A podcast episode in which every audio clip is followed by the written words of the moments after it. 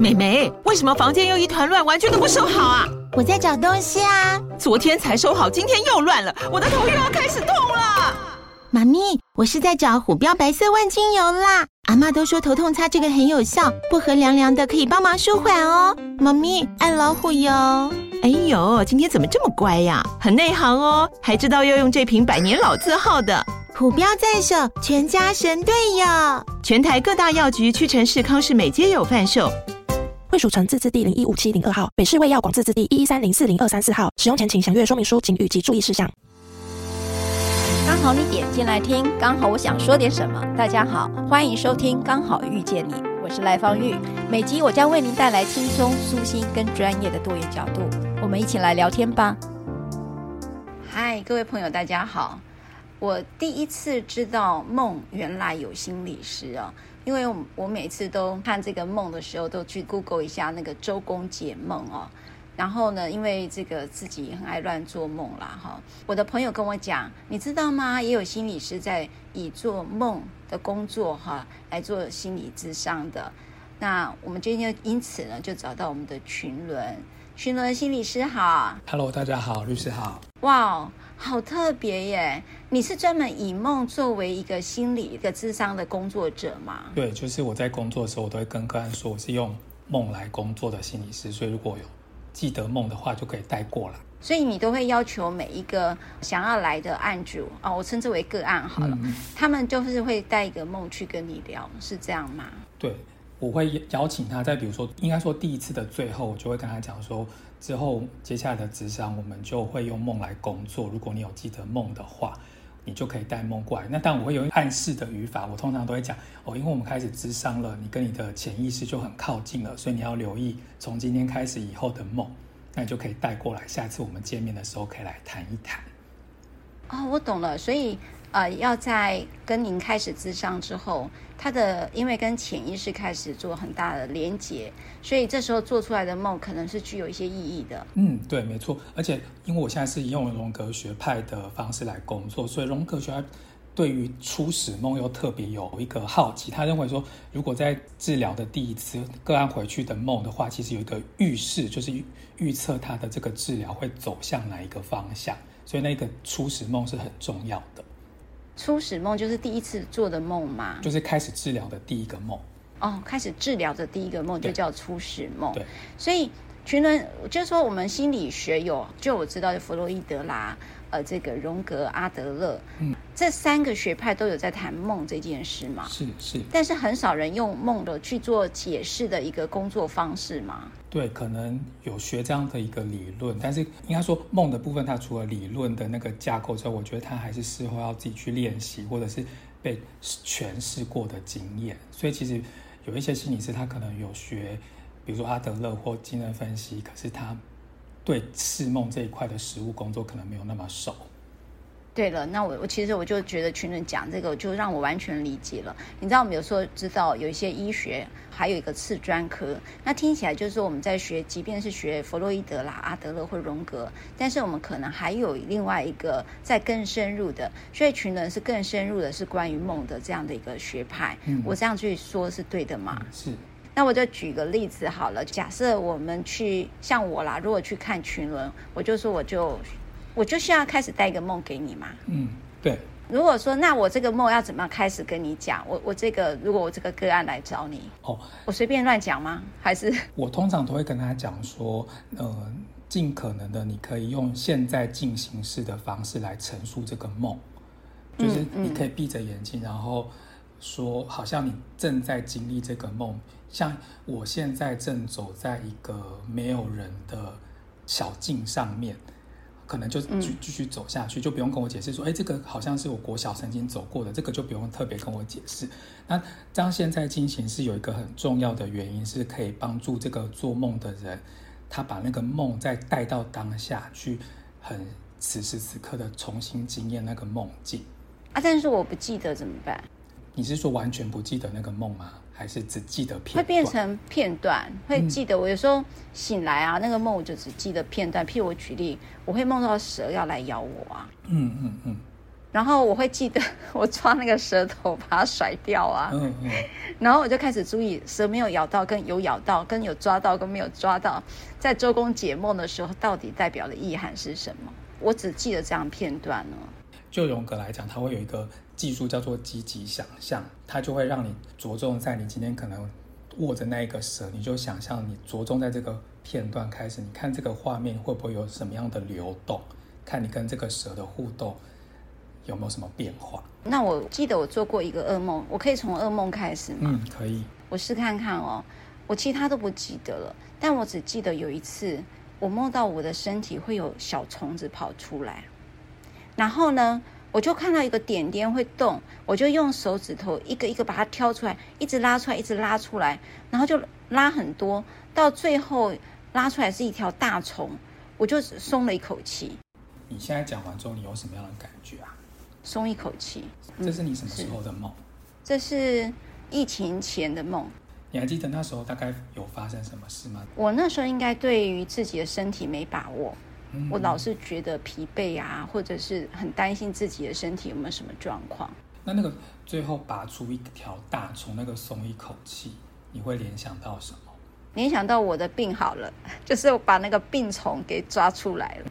所以你最后真的有找到那个身体的问题？我最后就觉得哦，我就看，我就去看了中医，我就突然有一个连结，是这个中医应该可以帮助我，因为我做了那个梦。就是你相信那个中医可以身体那个大虫抓出来，对，可以抓出来。嗯、对，第一个工作方式是我可能就会像刚刚一样，可能去问你的情绪，然后跟情绪做连接。那像赖律师，你是连接很快的，你可能就会马上把这个梦跟这个情绪、生活中中的情绪连接在一起。那可能有一些人他没有办法那么快，嗯、那我就会多去邀请他去形容那个小虫，那个小虫长什么样子。嗯嗯、甚至有一个学派叫做完形学派，他会邀请当事人就成为那个小虫，很巨细靡遗的说：“哦、好，那你就成为这个小虫，当做我没有看过这个虫，那你越仔细越清楚形容这个东西。”换句话说，我可以。像我刚才在叙述这个梦的时候，嗯，我还要再去当那个小虫或那只大虫吗？对对。哦，那的意义会是什么呢？这个意义就是很多学派他都会认为，这个梦里面的元素都是我们心里的投射，然后把它用一种拟人化的象征出来。所以如果说我们成为了这个梦境里面的东西的话，可以知道我们到底投射什么样的部分出来这个小虫。比如说，为什么不是、嗯、呃蛇啊？为什么不是毛毛虫啊？而是小虫？其实都有一些特别的意思。那为什么会是小虫？所以赖律师，如果你在这边，你愿意的话，你可以稍微做个电影。那个梦里面的小虫长什么样？就细细的好细哦，就是就很像线虫。然后它的颜色呢？红色。那它的大小？大概就是个拇指的长度。如果我们把刚刚这样的一个形容啊，你就。我邀请你成为这个虫的话，你会怎么介绍你自己？我来开头的话，我是一个什么红色的虫？我是一只瘦瘦细细长长的虫，嗯，然后潜在别人的身体当中，嗯，寄生在这里。你现在在这边做什么？我在这里能够吸收这个宿主的养分，然后让我可以生存。可是现在这个宿主的身体好像让我不太适合再继续住了。我应该要搬家了，所以我有点好像想要吸一点空气，所以就钻出来一点点。关于这个部分，我就会第一个先邀请说，于是你不知道扮演了这个之后一个宿主或被寄生的这个概念，你有想到生活中的什么？跟刚刚我们的身，你的身体也出了一些状况，或你担心你的身体。那我现在是这只小虫，所以我也是有个宿主，然后我待在这个环境里。然后我感觉上快吸不到空气了，对，它不适合了，会不会就是这个地球啊？我会不会讲太远了？有可能，就是我觉得这个也是反映了你刚刚讲那个梦是疫情之前的开始嘛？对啊，台湾爆发之前可能也开始有一些焦虑紧张了。会不会就是这整个大环境不适合我生存了？嗯，嗯，所以我就要钻出来。当听了我毛骨悚然了。这个连结我有点吓到哎，我没有想过哎，嗯、你这样问我会直接想到是跟疫情有关哎。对啊，因为的确是疫情之前的梦嘛，所以的确也符合那个梦的脉络，做梦的时候的脉络。嗯，嗯，哇，这个其实好深刻，都是一个我没有想过的事情，所以我可能一开始就像群人会去问，你知道我做梦会以我做主人来思考这个梦，可是刚才群人让我去想到，如果我是那一只小虫，那这个意义又会是什么？嗯嗯，所以它是一个很不一样的，哎，不一样的考验呢，因为我做梦不太会记得。那只蛇想要对我做什么？因为我只记得我是那个人，然后那个蛇要咬我，或那个虫是一个我不愿意的，我想要把它抽离掉。那换句话说，我又对这个虫，其实我希望离开我的身体，这个心情跟小虫他觉得他灭顶，其实是一个相反的情绪。哎，是是。那他会是一样怎么样的一个心情呢？我觉得这其实也反映了人在内在有一种对立的面向。就是可能这也反映了，或许可以邀请这个做梦的人，或邀请你再想一想，那个想要继续寄生在那边这个宿主待在这个舒适圈吗？还是说需要离开了的那个感觉？好像这有一个对立的东西嘛？对，嗯，像譬如说那只小虫是觉得这个宿主不适合我，对，而我这个主人哈，我这个宿主的感受是，你赶快离开，这个会不会就是？COVID-19 跟这个人类的关系啊，我会不会扯太远？但是好像哦，是啊，很像。我觉得这也是很符合这个当代集体意识或集体无意识的感觉。对，这好像我如果转述别人的梦也可以嘛？因为有个朋友知道我今天要访你，然后就说：“那律师，你可不可以帮我问我的梦？”可是这是是可以的吗？会有一点点限制，但可以试试看。限制的原因就是因为可能少了他自己一个人的联想，可是可能可以多一点点提供象征的部分的联想。这其实可以讲到荣格取向他对于梦的解释。他觉得每一个梦里面的元素，比如说以刚刚我们讲的小虫这件事情来讲的话，它可以有一个个人的联想，就像我刚刚邀请你说的，那可能也会有一种原型的联想。比如说这个虫可能有一个寄生啊，或者是以蛇来说好了，每一个人对于蛇的联想跟描述可能会不同。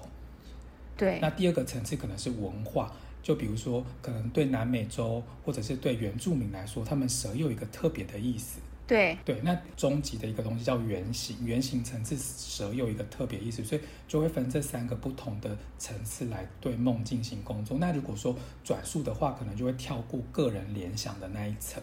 没错，没错。我刚才用我的梦来来问群人的时候，我发现那个东西是一个很深刻的连接，它不在梦的情节，因为我们知道，我们转述梦的时候都会觉得，譬如说我们很会飞呀、啊、之类的哈，或者是我常常会梦到考场找不到我的准考证啊，或找不到我的考场。那做这种都很情节的，就是可能跟我往以前要国考的时候，很害怕找不到我的考场，那个情绪是比较直接连接。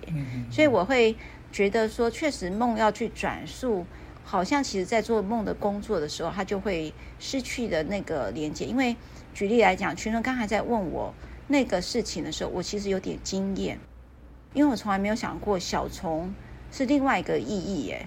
但是当你把我勾勒出来的时候，其实我有点觉得，哎，我好多情绪好像被勾出来，很不一样的感觉。嗯、我甚至觉得，因为现在我们正在录 podcast 嘛，否则我都会觉得说，我好像有一点点情绪要出来了，嗯、就很想要再继续问群人一些事情了。嗯我觉得这也是梦？我对我也，我觉得这也是梦很迷人的地方。嗯、这也是我那时候为什么会选择做以梦来当做的次专科，因为我有一次也是参加一个工作坊，然后去让老师解了梦，嗯、我就在当场哭得稀里哗啦的。可我就觉得有很深的触动，我觉得哇，原来梦可以惊奇，然后让我跟内在有一个连接。原来这是我很在意或很我很害怕的事，所以从那时候开始，我就疯狂的记得我每一个晚上的梦这样子。然后就把它记下来嘛，对，就把每天都会把它记下来。哦，下次我一定要叫我的朋友，就是你做了梦记下来，然后去找群人。群人在台中的一个永之声智商所，对不对？对，没错。你你知道，因为我觉得就是刚才以这样我们小小的测试，我就发现我有一些情绪被勾勒，因为我们以前都像周公解梦呢，我们都会往常用一些象征性的，譬如蛇或譬如小虫。好，你们去翻啊！你如果你梦到小虫，你会意义是什么？我都会有一些象征性的去讨论这件事。可是我觉得刚才透过这样的一个小小的测试，我觉得它连接的是更多你会梦到这件事情，然后你会去体悟的会是什么？你会被带出来的情绪，这件事情好像就会是一个工作的一个对象了。嗯嗯，对。那我觉得还蛮谢谢群人刚刚帮我测试。那我现在试着转述那个朋友的梦。那我们，哎，我可以先打个岔。群人，你一直用到一个完形，完形这两个字是什么意思啊？完形它是英文叫做 Gestalt，它是一个一开始是从呃完形心理学来的。像它的假设是，今天有一个未完成的字，然后我们可能就会想要。比如说有一个符号，它可能写一半，那我们就会想要把它完成。它是在假设我们人对于一件未完成的事情，我们都会一直放在心里面，我们就会想要把它完成，就叫做完形心理学。那其实最经典的部分就是，我不知道大家有没有看到网络上面常常会有一个图，它是一个两个人的人脸对视，嗯，可是用另外一个角度来看，它又很像是一个杯子的那种图片。嗯嗯，大家记得这个吗？他的意思就是说，当你今天把杯子当作是一个形象的话，右边那两个人的脸就变成背景。可是如果说这两个人的脸，我们把它浮现出来，叫做形象，杯子退回去后面的背景的话，这样子就是会有一个背景跟形象不同的转移。那这也是叫做完形心理学。那像如果把它拿来作为梦的一个主轴的话，可能我们一般人都会把。本来的形象变成是在人的感觉，比如说以你刚刚的梦，可能就是你被那些虫的感觉。可是我们今天如果把形象主轴放在虫上面，嗯，就会有不同的感觉出现。这就是完形治疗的处理梦的一个很特别的方式。嗯嗯嗯，嗯，真的好大的一个学问哦。嗯，我来试看看转述别人的梦哈。嗯，那那个线上有另外一位。Ashley，或者是你想要试看看请教群伦关于你的梦呢？我其实还蛮常梦到这种飞起来的梦，就是无缘无故手震一震，好像手就可以当翅膀就飞起来。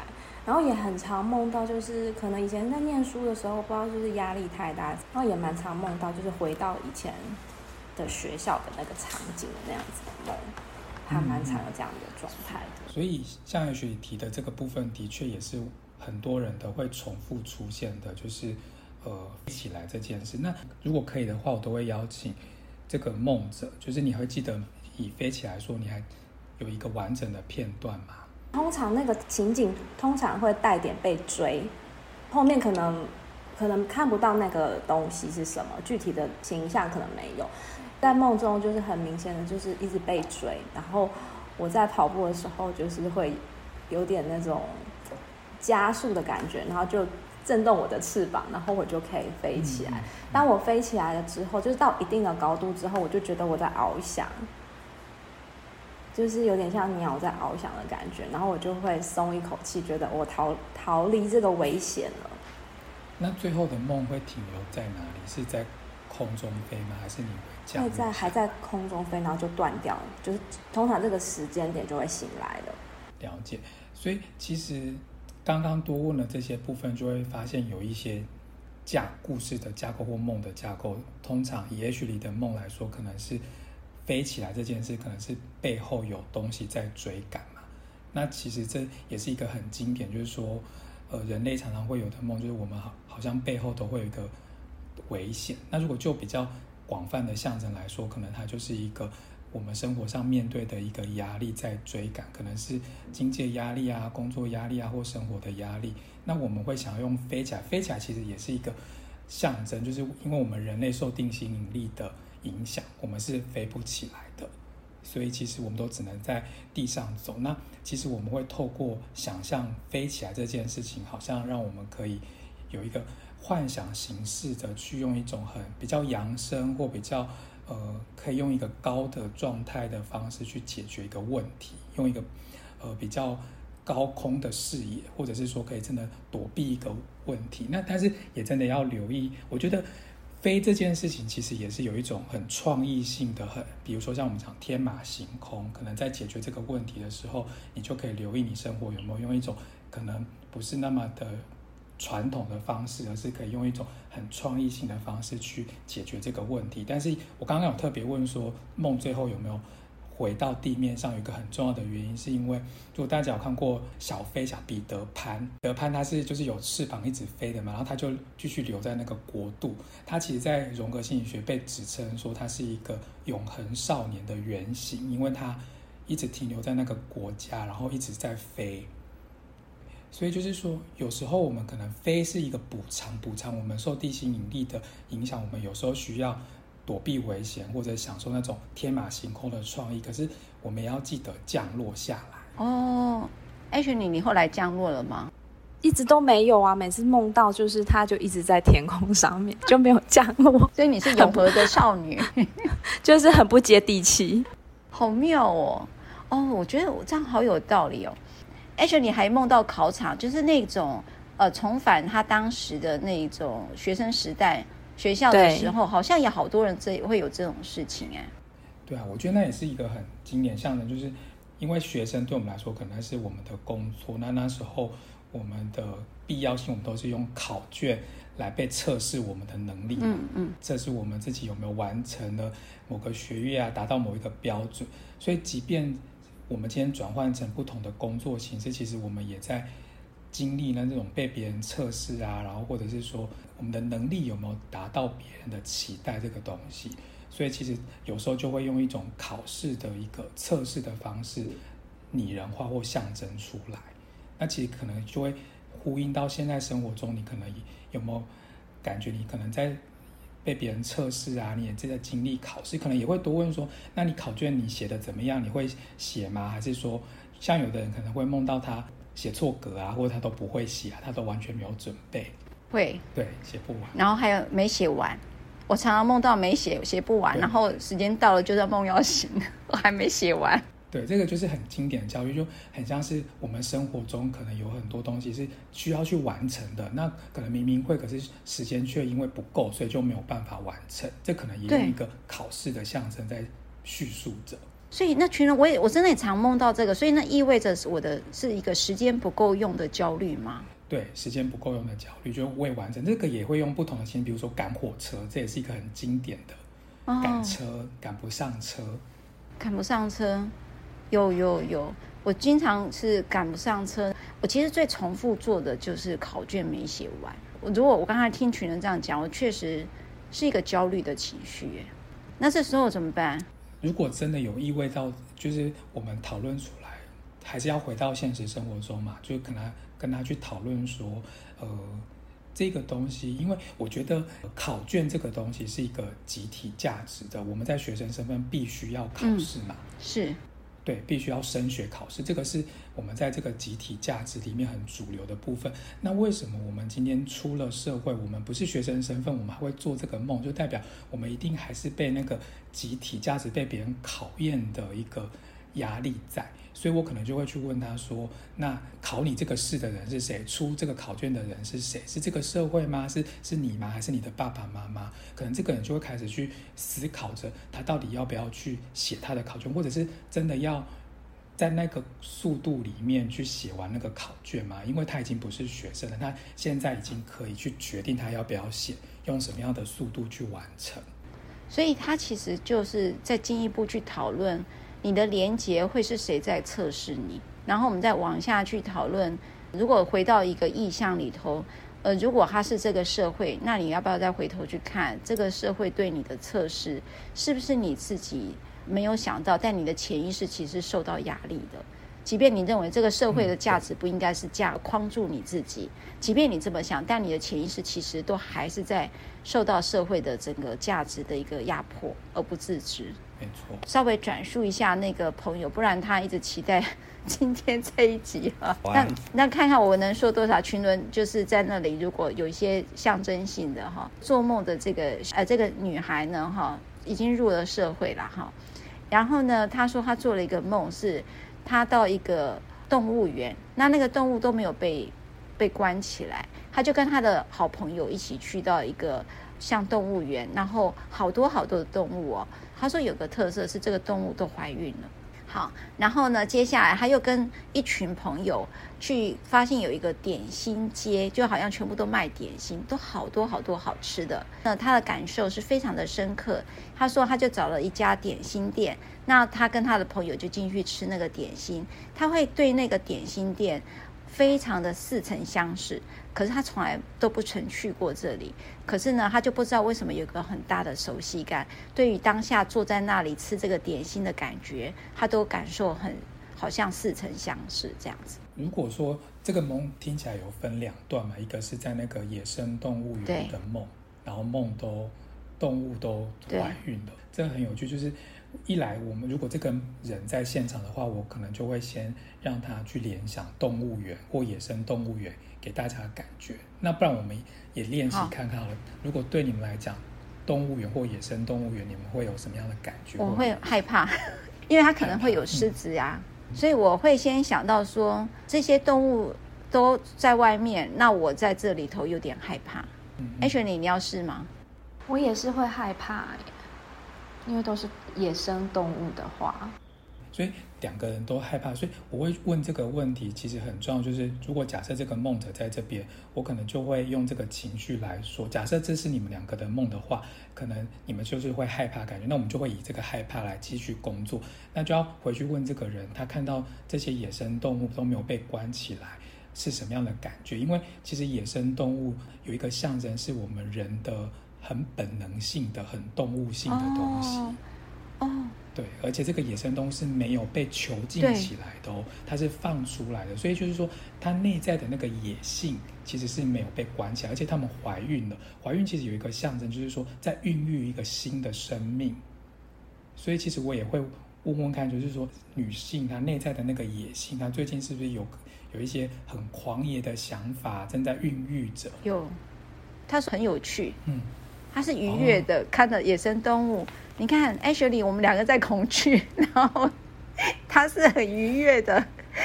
对，所以这其实就会有代表两个部分，就是说，身为女性跟内在那种很本能跟很野性的感觉会有截然不同。的确，有一些人对女生对于自己连接内在的那种要很狂野那个部分，可能会有点不知道怎么办。可有一些人，他可能可以跟这部分的人。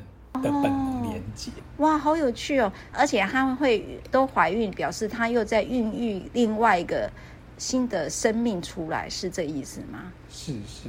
譬如说，举例来讲，我今现在是可能，我觉得我要重新发展我的人生，就是我可能换另外一种人生在过日子，那也是个孕育的感觉，对不对？对，所以通常在要用一个新的人生过的话，这样的人他通常会梦到怀孕或者是搬家。迁徙、旅行来作为象征的代表。哦，好有趣哦！群人，你有接受线上智商吗？有有 有，你是可以的。我看放这一集，应该好多人会请你，因为我觉得你讲的好贴切。因为我认识他，所以我知道你说的让我觉得好贴切。嗯嗯，嗯是。那那个点心店又怎么回事呢？对，点心店，当然我我会再请他描述这个点心店里面有什么样的点心，以及他在吃什么东西。那点心店它也是一个很滋养的东西。对对对，就是而且他又是一个那么喜欢的部分。我我在猜想，他其实，在面对这个他开始跟内在的一个本能结合，然后而且在孕育新的生命的时候，他其实也需要有一个很滋养他自己内在的东西去照顾他自己。因为其实我在猜想，他在生命经历了某一种蜕变，嗯嗯，那他其实也需要透过一个滋养性的东西来满足他自己的内在。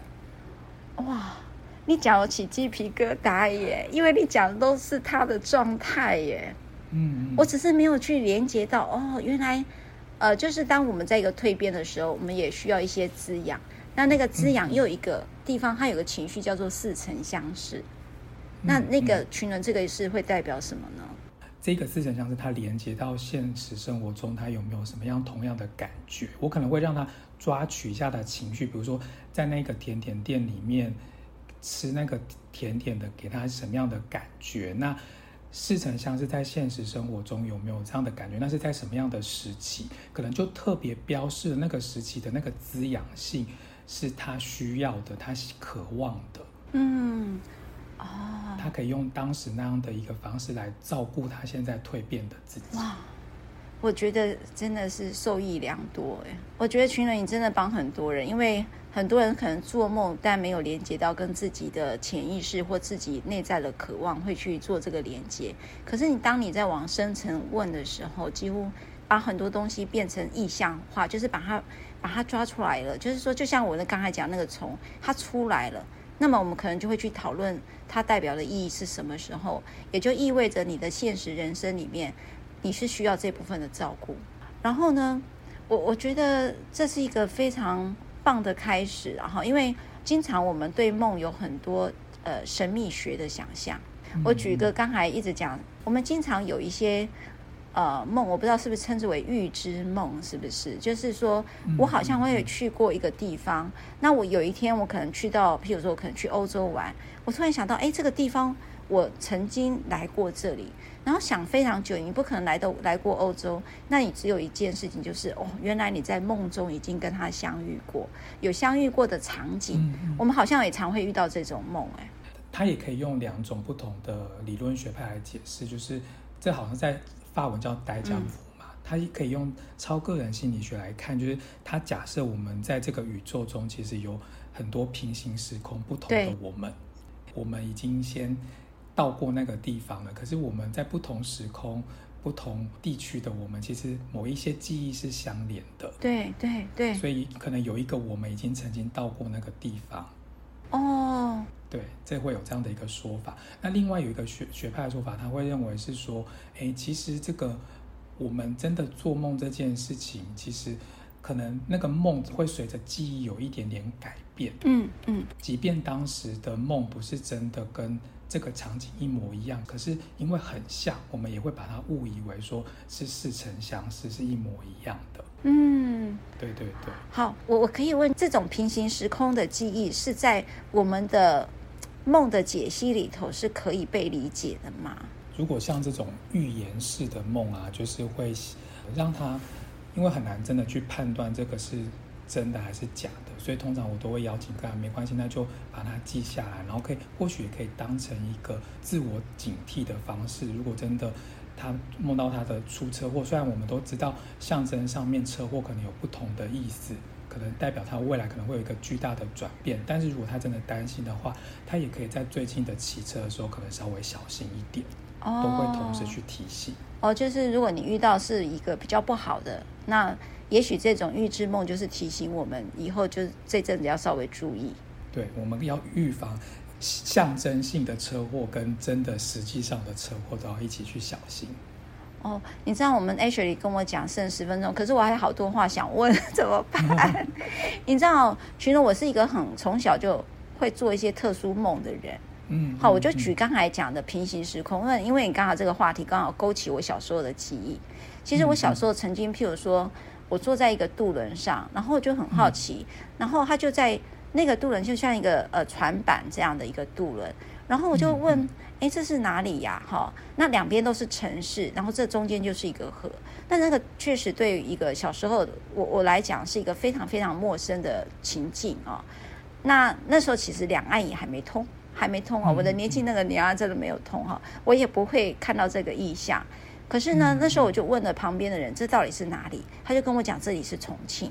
嗯嗯。好，那等到两岸通了之后，我大了之后才明白，重庆原来是有运河的。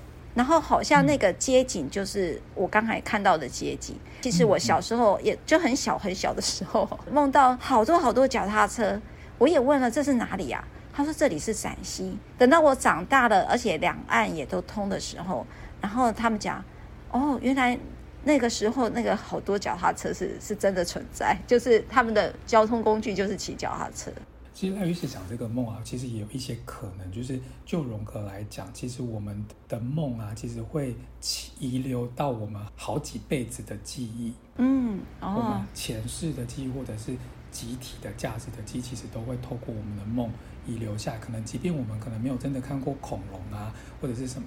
很黑的那种火山爆发，可是我们都会梦到这样的梦，所以其实它它会透过我们前世的记忆都会遗留下。所以我在猜想，有一个说法或解释的方法，就是可能某一辈子，说不定你曾经到过重庆。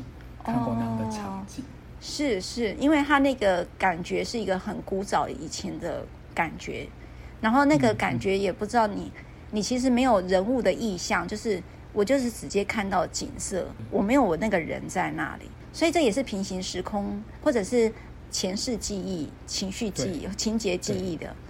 对，哇。所以真的有这样子哦，哇！啊、我今天想跟你聊不完呢。对啊，梦的范围真的好广，它很难用短短几分钟的时间把它聊完这样。可我们今天就有个暖身当做一个。所以你 你知道吗？群人讲暖身就是有下一集，对不对？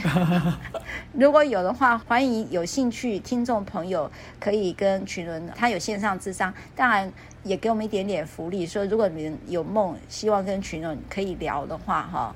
也可以写信给我们啦，可以这样吗？群龙、嗯，你看这个，用我朋友的福利来使用，你可以把它要回来。可以啊，没有问题。就是如果有人想要线上帮以梦作为例子的话，也可以。对，然后我因为你讲的这些，我觉得好多人都有不同的经验。那最后，如果说用梦的一个工作者来讲，呃，给今天听众朋友群龙会想要给我们一句什么话呢？好，我我很喜欢一个。心理学家他说啊，就是梦是潜意识写给我们的信。哦。然后我们想象，如果有一封一个人他一直写信给我们，每天都写一封信给我们，然后如果我们都不去读它，然后读不懂，其实他久了也就不想写了。可是如果说他今天写了一封信，我们细细的去读它，然后他第二天又写，然后第三天又写，其实我们越来越读懂它，也代表我们跟这个。潜意识的距离其实是会越来越靠近的，他会愿意写更多给我们。哇，是写一封信给你耶，然后每天写信给你，你还不理他吗？对 总是要回信吧？对啊，对，所以要去看看一下自己信箱里面的累积的信。对，所以以后你把你们做的梦把它写下来，有一天你在老了之后。八十岁的时候回头看看你的梦，你会发现，搞不好你一每天在写你未来的梦，也都有可能呢，对不对？嗯、对对。啊，今天谢谢群伦，谢谢你，我收获很多，谢谢。谢谢嗯，拜拜。好，拜拜。拜如果你喜欢我分享的内容，欢迎订阅。想请我喝杯咖啡，欢迎打赏，我们会全数捐给二少全新会。如果你想要更了解二少全新会，在每集详细内容都会有介绍。大家下次刚好遇见时，我们再来聊天喽，拜拜。